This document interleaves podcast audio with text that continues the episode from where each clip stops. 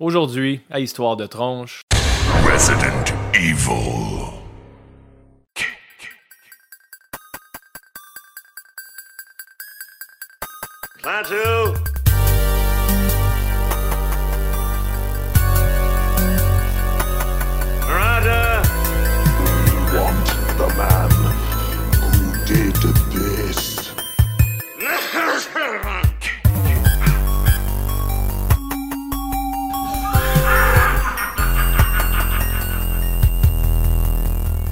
Bonjour tout le monde, bienvenue à un épisode posthume d'Histoire de tronche, un podcast où on parlait de lutte, de jeux vidéo et de films d'horreur. Je suis votre feu animateur Steph, accompagné ce soir par une blanche de Chambly et avant elle, deux bières très houblonnées. Donc, je suis de bonne humeur et je suis très content de parler ce soir, encore une fois, comme dans le temps. hein, on s'ennuie dessus d'histoire de tronche. Euh, je vous dirais que moi, Joe et euh, Ben, on s'ennuie, honnêtement. Euh, ça fait longtemps, depuis le 31 octobre 2019, qu'on n'a pas enregistré euh, le 78e épisode, fut le dernier. Et puis, ça nous manque, effectivement. Euh, avant de commencer de parler de quoi que ce soit, je veux juste vous dire la raison pourquoi il n'y a plus d'épisode depuis euh, six mois maintenant. Tout simplement, c'est euh, beaucoup de travail. C'était beaucoup de travail pour moi euh, et les gars aussi, Joe et Ben, je minimise pas leur implication.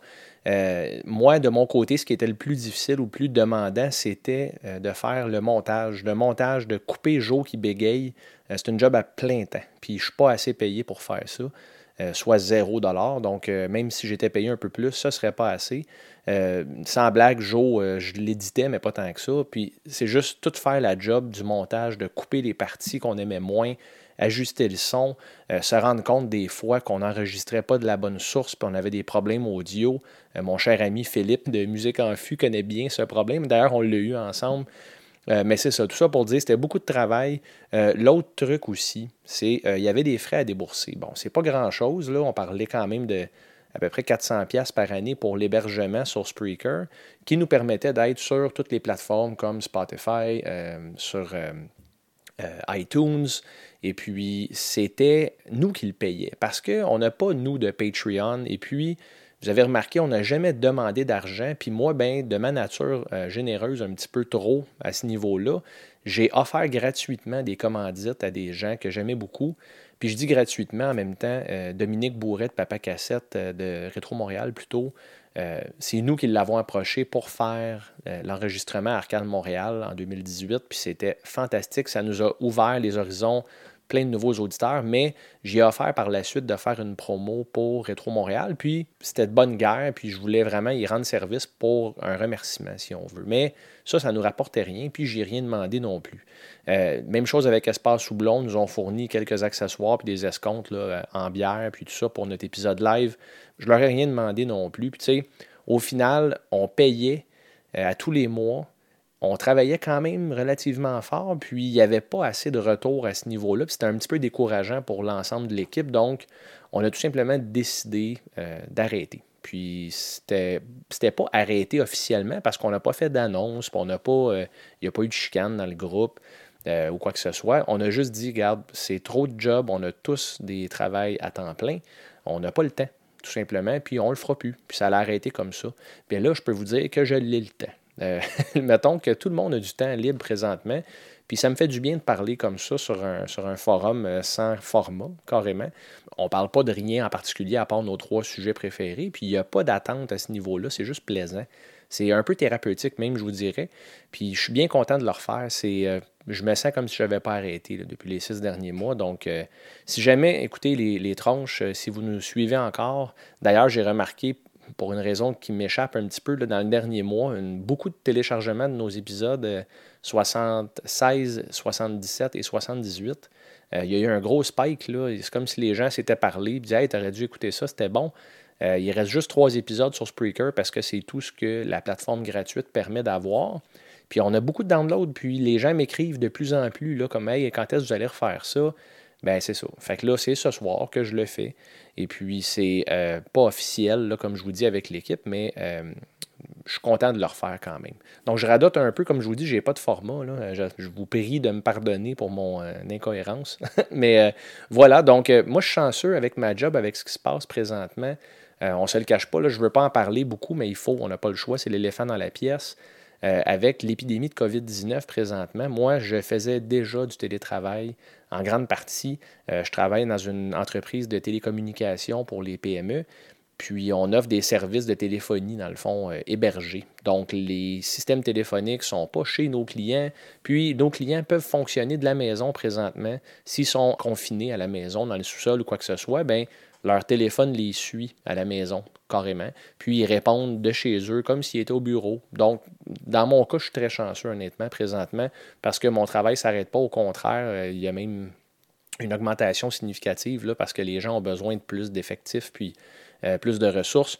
Puis, euh, Caro, comme vous connaissez de nom seulement, puis certains la connaissent aussi de face, Caro, qui est ma magnifique épouse, a commencé un nouveau travail au mois de décembre chez Ubisoft Montréal. Là, les gens, c'est vraiment drôle parce que quand ils ont su que Caro travaillait chez Ubisoft, c'est moi qui félicitais. félicitations, Steph, pour la job à Caro. Je ne comprenais pas trop au début, je faisais l'innocent. les gens savent que je suis un gros fan de gaming en toute franchise, j'ai pas été le plus gros fan d'Ubisoft. J'avais jamais essayé un Assassin's Creed. Euh, j'avais joué à Rainbow Six, mais ça fait très longtemps. Puis euh, Rayman, mes garçons aiment beaucoup. toutes les franchises, même Far Cry, je vous dirais, euh, d'Ubisoft m'ont échappé un peu. Puis là, ben, les privilèges d'avoir une conjointe qui travaille chez Ubisoft, c'est que j'ai accès à la librairie, au catalogue complet euh, d'Ubisoft gratuitement à partir de chez nous. Très cool, puis très content pour Caro. Puis elle aussi, d'ailleurs, elle a été un petit peu épargnée. Euh, euh, ben, du moins pour l'instant, avec ce qui se passe, parce qu'à travailler à distance, on a chacun notre bureau à la maison actuellement, puis on y arrive. Donc j'espère pour vous, les tronches, que vous êtes capables de vous replacer, puis que que, tout se passe pour le mieux là, dans les circonstances. On s'entend, il n'y a pas rien de fantastique qui se passe présentement dans le monde euh, en général, mais si vous pouvez au moins avoir la paix d'esprit et la quiétude, ben, je vous le souhaite. Euh, donc, qu'est-ce qui se passe euh, avec nos trois passions? La première chose que je veux vous parler absolument aujourd'hui ou ce soir, c'est la lutte. Oh boy. Une des raisons d'ailleurs pourquoi on a arrêté, je ne l'ai pas mentionné tantôt, la lutte, là, c'est. Je trouve pas que c'est quelque chose qui vieillit très bien. Euh, c'est la seule ligue sportive qui perd de l'argent à mesure que le temps avance.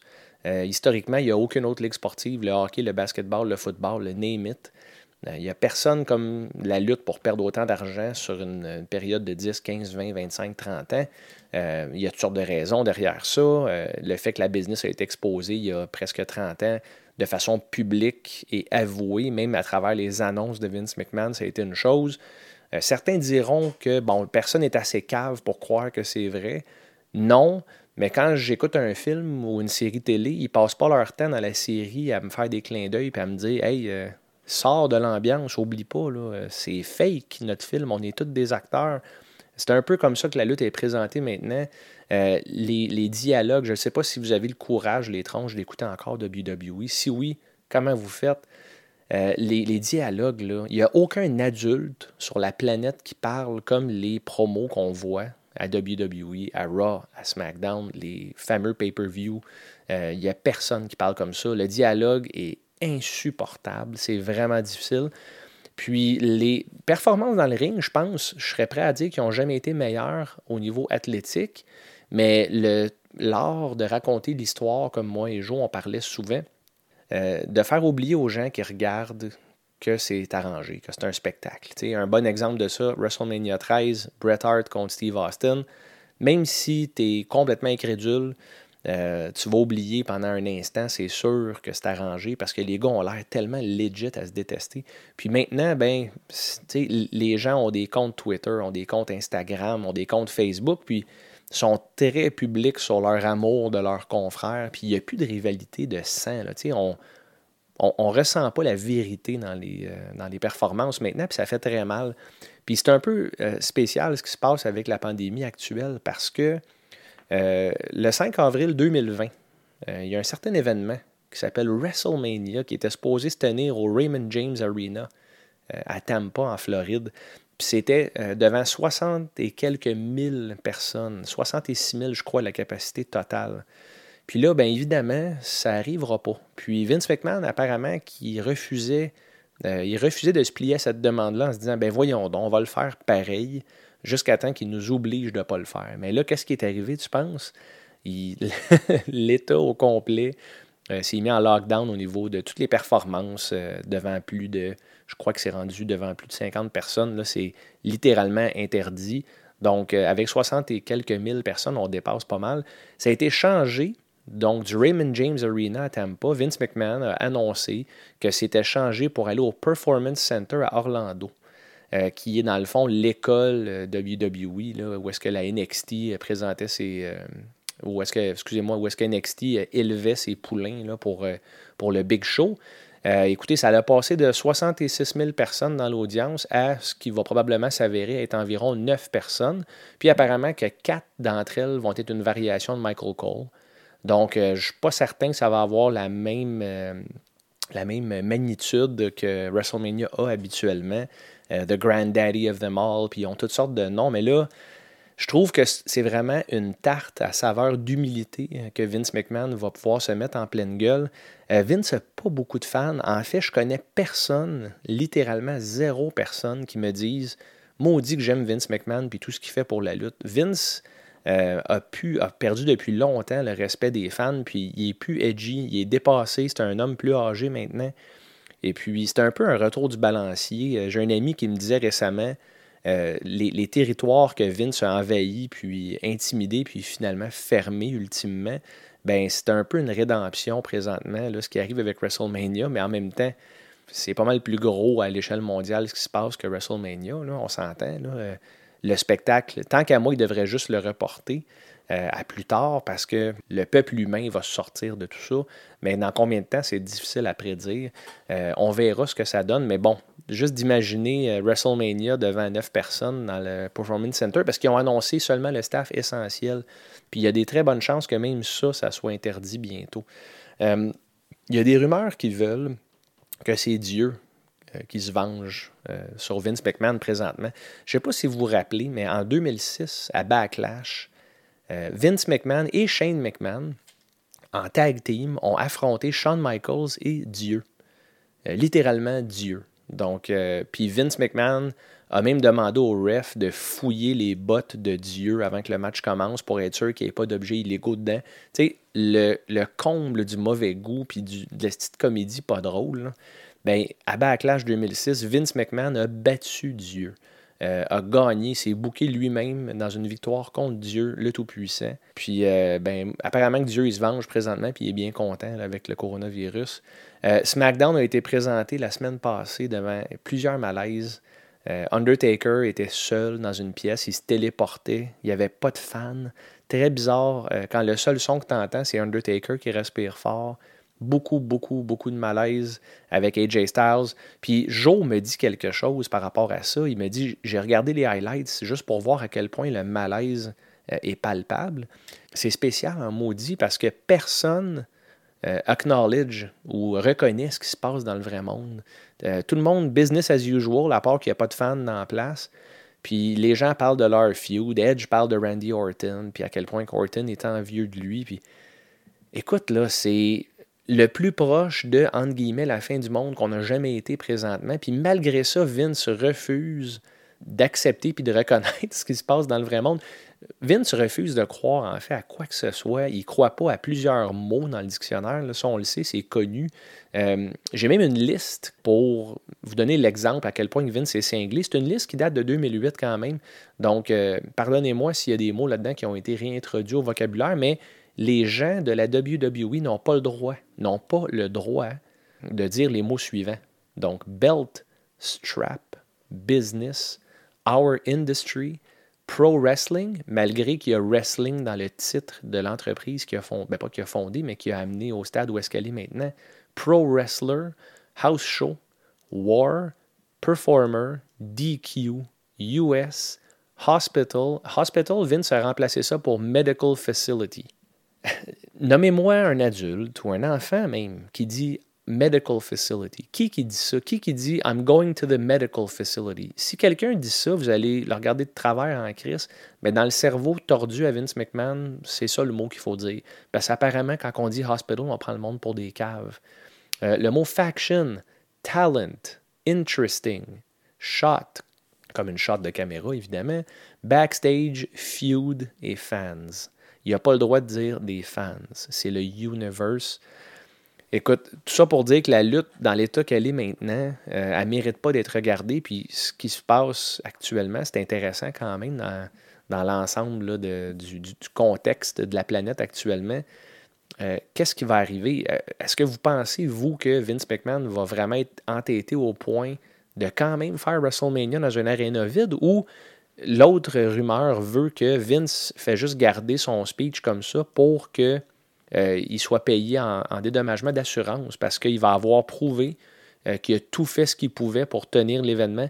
C'est des pertes d'argent monumentales pour Vince présentement.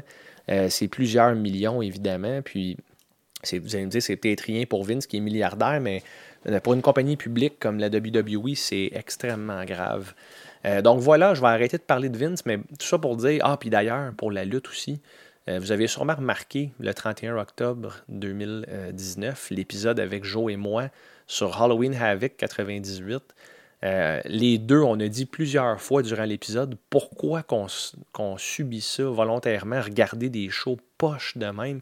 Puis on était crampés, mais la vérité en dessous, c'est que la lutte, je pense qu'on est juste tanné. C'est difficile de parler de quelque chose à toutes les deux semaines euh, que t'aimes pas. Puis la vérité, c'est qu'on aime plus ça. Euh, je encore du stock pour la nostalgie, au même titre que je joue encore à certains jeux de NES original. C'est juste pour le petit feeling là, que ça te fait dans le ventre.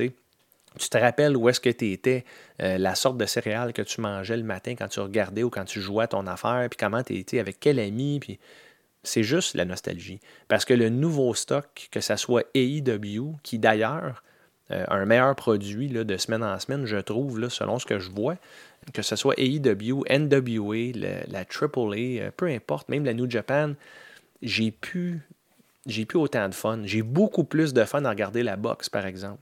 Euh, la boxe avec Tyson Fury, Wilder, euh, le dernier combat qu'ils ont eu il y a environ un mois et demi, le rematch, c'était fabuleux. J'étais sur le bout de mon siège. On était une dizaine d'amis ici chez moi, puis tout le monde à 1h du matin était debout, puis on criait. Euh, la lutte à 10h10, j'ai le goût de dormir pour une semaine. C'est c'est pas du tout la même chose. Donc voilà, longue histoire courte, euh, plusieurs raisons pourquoi on a arrêté. C'en est une, ça d'ailleurs aussi. Puis tu sais, vous pensez que l'Halloween, l'épisode qu'on a fait, Halloween avec, c'est de l'horreur, ben c'est rien comparé au vendredi 13 de Jason cette année. Ah, ah, joke mal placé peut-être. Joke pas drôle, absolument. Euh, puis pour finir sur la lutte, il y a une chose que je vous conseille, les tronches, si vous voulez quand même vous accrocher, on en a parlé l'année passée, c'est une série sur Viceland qui s'appelle Dark Side of the Ring. Euh, c'est dans le fond des documentaires extrêmement bien faits avec un budget de production fantastique euh, qui parlent de différentes histoires de la culture populaire, dans le fond, euh, qui, qui, sont en lien avec la lutte. par exemple, en 2019, c'était au mois d'avril et mai que ça a apparu. Il y avait The Match Made in Heaven, qui était l'histoire de Macho Man et Miss Elizabeth. Super bon, vraiment, là, editing au vraiment dans le tapis en termes de qualité de montage. C'était vraiment excellent. Il y a eu le fameux Montreal Screwjob. Euh, le Montreal Screwjob en 97, que Joe et moi, on était présents euh, au centre Molson dans le temps à Montréal, qui parle de Bret Hart, évidemment, qui se fait enculer sans loup par Vince McMahon. Super intéressant aussi, même si on connaît déjà l'histoire, c'est tellement bien raconté là-dedans. Euh, le meurtre de Bruiser Brody, également couvert à Histoire de tronche, qu'on a parlé euh, en 2018. Je crois que c'est le 18e épisode. C'est euh, une histoire tragique, triste, mais euh, ô combien importante pour le déroulement de l'histoire de la lutte aussi. la famille Von Erich, une des familles vraiment qui a été touchée par les plus grandes tragédies de l'histoire. la famille au complet ou presque a été soit gravement importunée par des problèmes de drogue, des suicides, des meurtres même, si je ne m'abuse. Euh, la mort mystérieuse de Gorgeous Gino Hernandez, super intéressant, encore une fois, un gars un peu moins connu, mais euh, qui était extrêmement important à son époque. Et le dernier épisode de l'année dernière, c'était sur The Fabulous Moolah, la lutteuse féminine, ben féminine, mon Dieu, était maganée sur un esti toute sa carrière, cette femme-là. Jim Cornette a dit récemment que si euh, Fabulous Moolah avait un lifting facial, euh, ses seins remontaient en dessous du menton, tellement que la peau y pendait dans la face. J'ai ri, euh, puis je l'ai vu, malheureusement. Une image mentale que je n'avais pas de besoin de voir. Mais euh, l'épisode, encore une fois, super intéressant, une figure très controversée. Puis là, le 24 mars 2020, Euh, si rien ne change, Viceland vont présenter la deuxième saison de Dark Side of the Ring, puis à mon avis, elle va planter facilement la première saison qui était déjà excellente. Je vous dis rapidement, les épisodes vont parler de Owen Hart, mon lutteur préféré de tous les temps, Chris Benoit, New Jack, Dr. D, David Schultz, Jimmy Superfly Snuka, The Road Warriors ou Legion of Doom pour les gens qui ne les ont pas connus ailleurs, Dino Bravo, un petit Québécois de Saint-Léonard, Herb Abrams, le gars de UWF, ça je vous le dis, ça va être le meilleur épisode de la saison, j'en dis pas plus. Et ça va parler aussi du Brawl for All. Euh, le Brawl for All qui était un genre de... Ça c'était extrêmement poche, by the way, une idée de Vince Russo euh, dans les années 90, si je ne me trompe pas, c'était en 98. Euh, ils ont décidé en plein milieu de Raw de mettre des vrais combats avec des gants de boxe mélangés avec du shoot fighting. Vraiment pas plaisant à l'œil, mais il y a plein de gens qui se sont blessés là-dedans. Et ça l'a mis fin essentiellement à la carrière de Dr. Death, Steve Williams, euh, qui était supposé avoir un gros push parce que tout le monde était certain qu'il allait gagner ça. Puis il s'est fait complètement détruire par Bart Gunn, qui à son tour s'est fait détruire par Butterbean à WrestleMania par la suite. Donc Vraiment cool pour les fans de lutte, euh, même pour les fans d'histoire de lutte, puis même pour les non-fans de lutte. Euh, la première saison, c'était tellement bien édité. La deuxième devrait facilement euh, répondre aux attentes des, gens qui attendent après ça. En termes de jeux vidéo maintenant, bon, ça c'est un peu plus intéressant de mon côté du moins.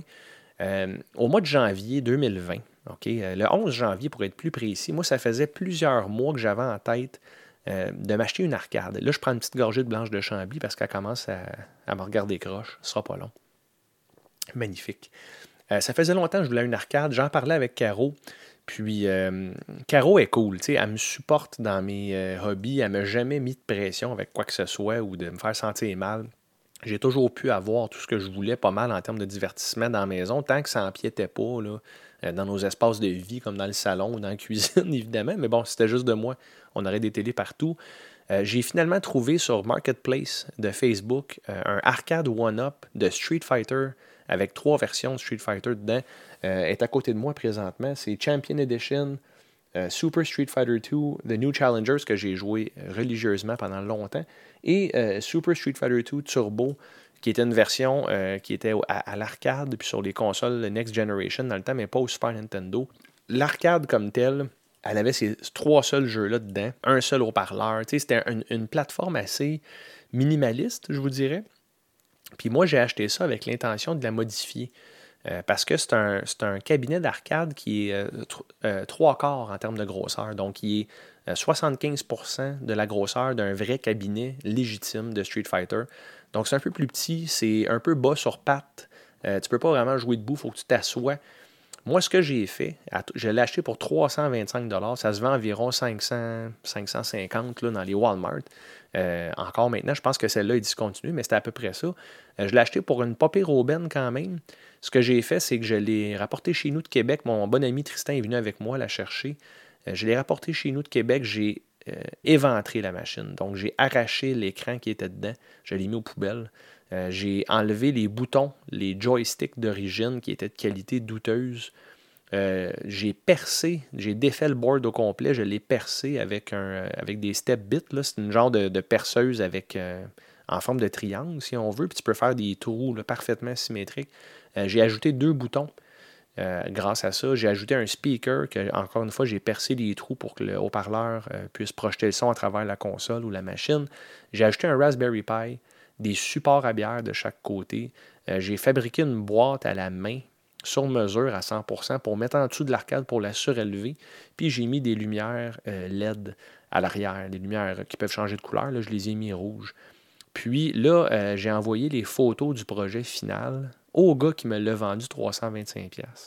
Puis ironiquement, il m'a demandé s'il pouvait la racheter au triple du prix.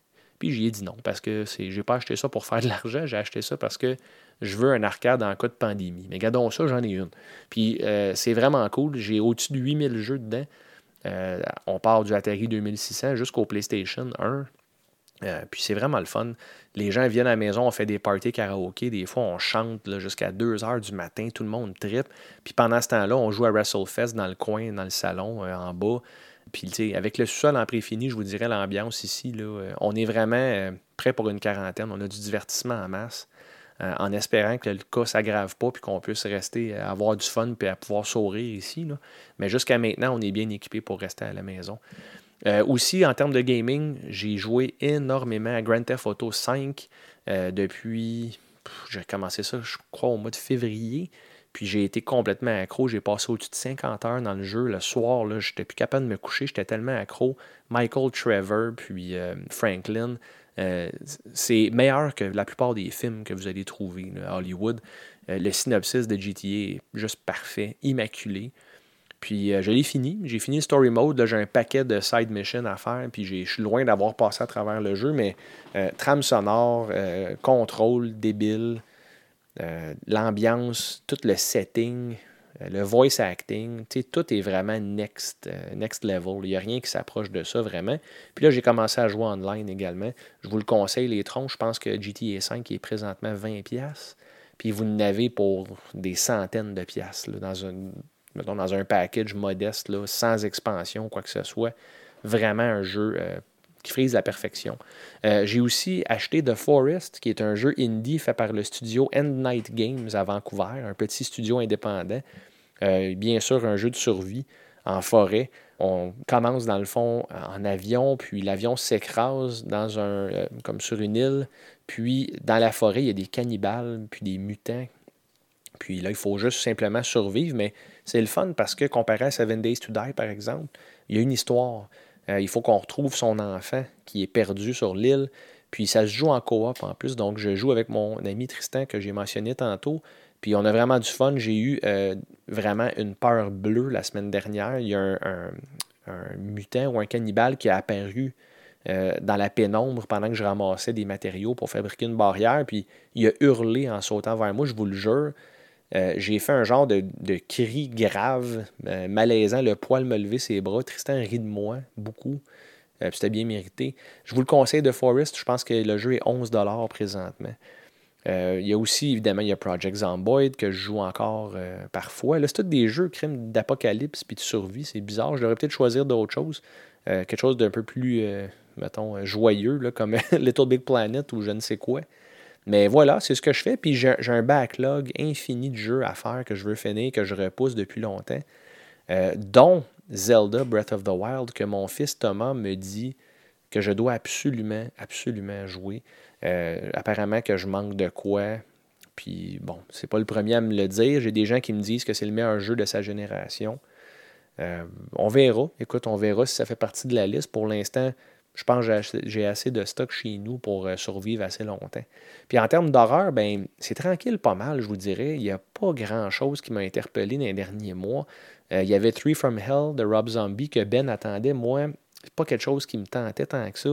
J'ai finalement regardé Midsommar, par contre, de Harry Astor. Euh, un film avec une secte, je crois que c'était en Norvège.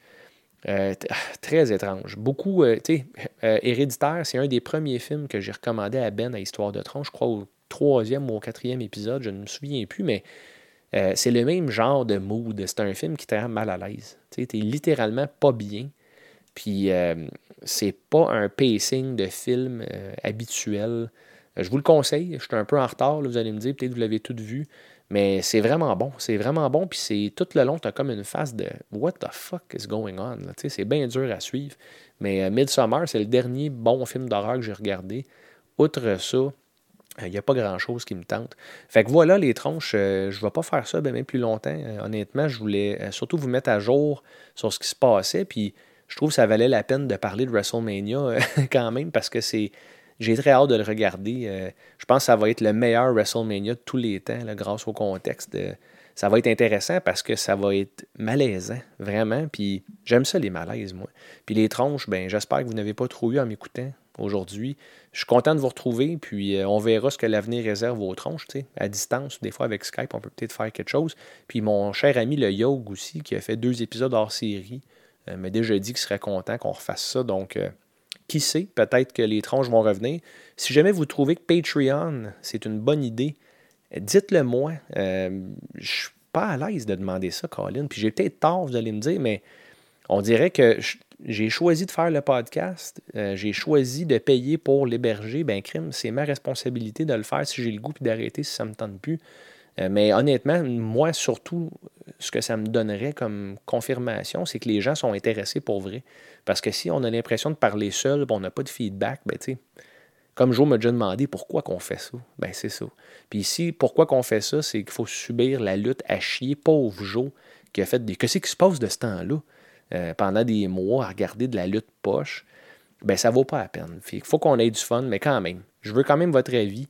Euh, dites-moi ce que vous en pensez de Patreon. Je pense qu'il y a trois plateaux à mettre, puis c'est comme 2 deux, piastres, 5 piastres, des affaires de même. C'est vraiment pas grand-chose, mais si pour vous, c'est pas grand-chose, puis ça fait pas une grosse différence, ben on verra ce qu'on pourrait vous offrir à ce niveau-là.